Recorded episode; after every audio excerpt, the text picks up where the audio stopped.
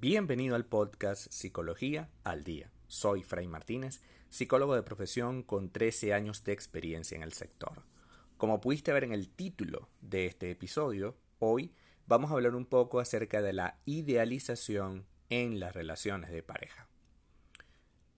Todos nosotros, cuando iniciamos un proyecto, una relación de pareja, sobre todo cuando visualizamos a esta persona a largo plazo, ¿no? Nos vemos involucrados en situaciones en las que decimos, bueno, quizás sí con esta persona tenemos suerte, con esta persona puede ser posible una relación a largo plazo, puede, puede, podemos lograr establecernos ¿no? y crear un compromiso. Cuando eso ocurre, en una primera instancia, nosotros empezamos a traspasar hacia la otra persona una serie de ideales, expectativas, ejemplos que hemos vivido, que hemos visto en algún lado, etcétera, ¿no? Entonces volcamos sobre esa persona un montón de cosas que son nuestras, un montón de expectativas o de formas de hacer las cosas que, repito, son nuestras. Y en definitiva, esto lo que hace es alimentar la sensación de fantasía dentro de la relación de pareja. Esta sensación de fantasía nos va a colocar a la persona por encima de muchísimas cosas, inclusive por encima de nosotros mismos.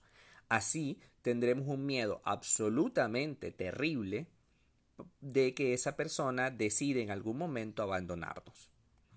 Y no estoy diciendo que no podamos tener ese miedo, ese miedo va a estar, pero no puede ser incontrolable y terrible, tiene que estar como sensor para que tú no descuides la relación, para que puedas tomar decisiones, para que puedas hacer algo, pero esta idealización, cuando ya yo paso al nivel de miedo, digamos, normal, a un miedo absolutamente patológico, porque ya monté a la persona en una especie de altar, pues es en ese punto donde definitivamente tenemos que tomar decisiones. No podemos seguir idealizando a la persona.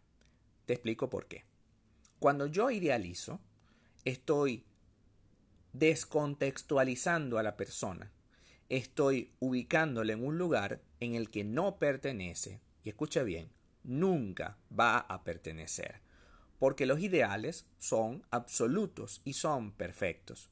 Los ideales son una meta a seguir, pero no es un lugar al que llegar. Me explico. Yo tengo la idealización de ser mejor persona cada día, de ser una persona íntegra. Perfecto. Y quizás mi ideal de persona íntegra, de persona eh, recta, es Jesucristo, por ejemplo. Ok, yo puedo todos los días ser mejor persona, puedo ayudar al prójimo, puedo hacer un montón de cosas, pero jamás voy a ser Jesucristo. Es decir, jamás voy a convertirme en mi, en mi ideal. ¿Puedo todos los días progresar? Sí. ¿Puedo todos los días pretender que mi pareja mejore? Sí. Pero lo que no voy a pretender es que sea absolutamente perfecto. Y eso es lo que precisamente estamos haciendo cuando idealizamos a la persona que queremos. Idealizar a esa persona conlleva también otro riesgo, y es que cuando se muestre algo de su personalidad que por supuesto sea vulnerable, sea errónea o cometa algún error, evidentemente me voy a sentir con una expectativa cortada, ¿no? Con una expectativa rota. Y esta expectativa rota no es porque la persona cometió un error, o por lo menos no es solamente por eso, sino que adicional existe un montón de expectativas que yo tenía de esa persona que en este momento ya no se están cumpliendo. Entonces me siento frustrada, incómoda, angustiada, ansiosa, vulnerable, etc. ¿no? Y todos estos sentimientos que realmente son bastante complicados de manejar harán que definitivamente la relación pueda romperse a tal punto que sea insalvable. Así que si nosotros no queremos una relación donde, se, donde los puntos se rompan, donde sea insalvable, donde no podamos salir adelante, pues definitivamente y absolutamente es imprescindible que tú cambies de actitud con respecto a las relaciones.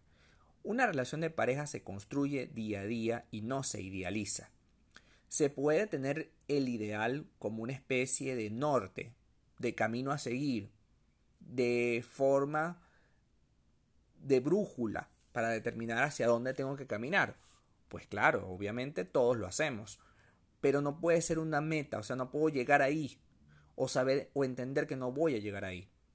No quiere decir que no pueda mejorar, quiere decir que llegar ahí, ser perfecto, es muy difícil o casi imposible. Otro punto importante de la idealización es que le quitamos a la persona toda, toda responsabilidad sobre lo que ocurre. Entonces, como no queremos perderle, le quitamos esa responsabilidad y la asumimos única y exclusivamente solo nosotros.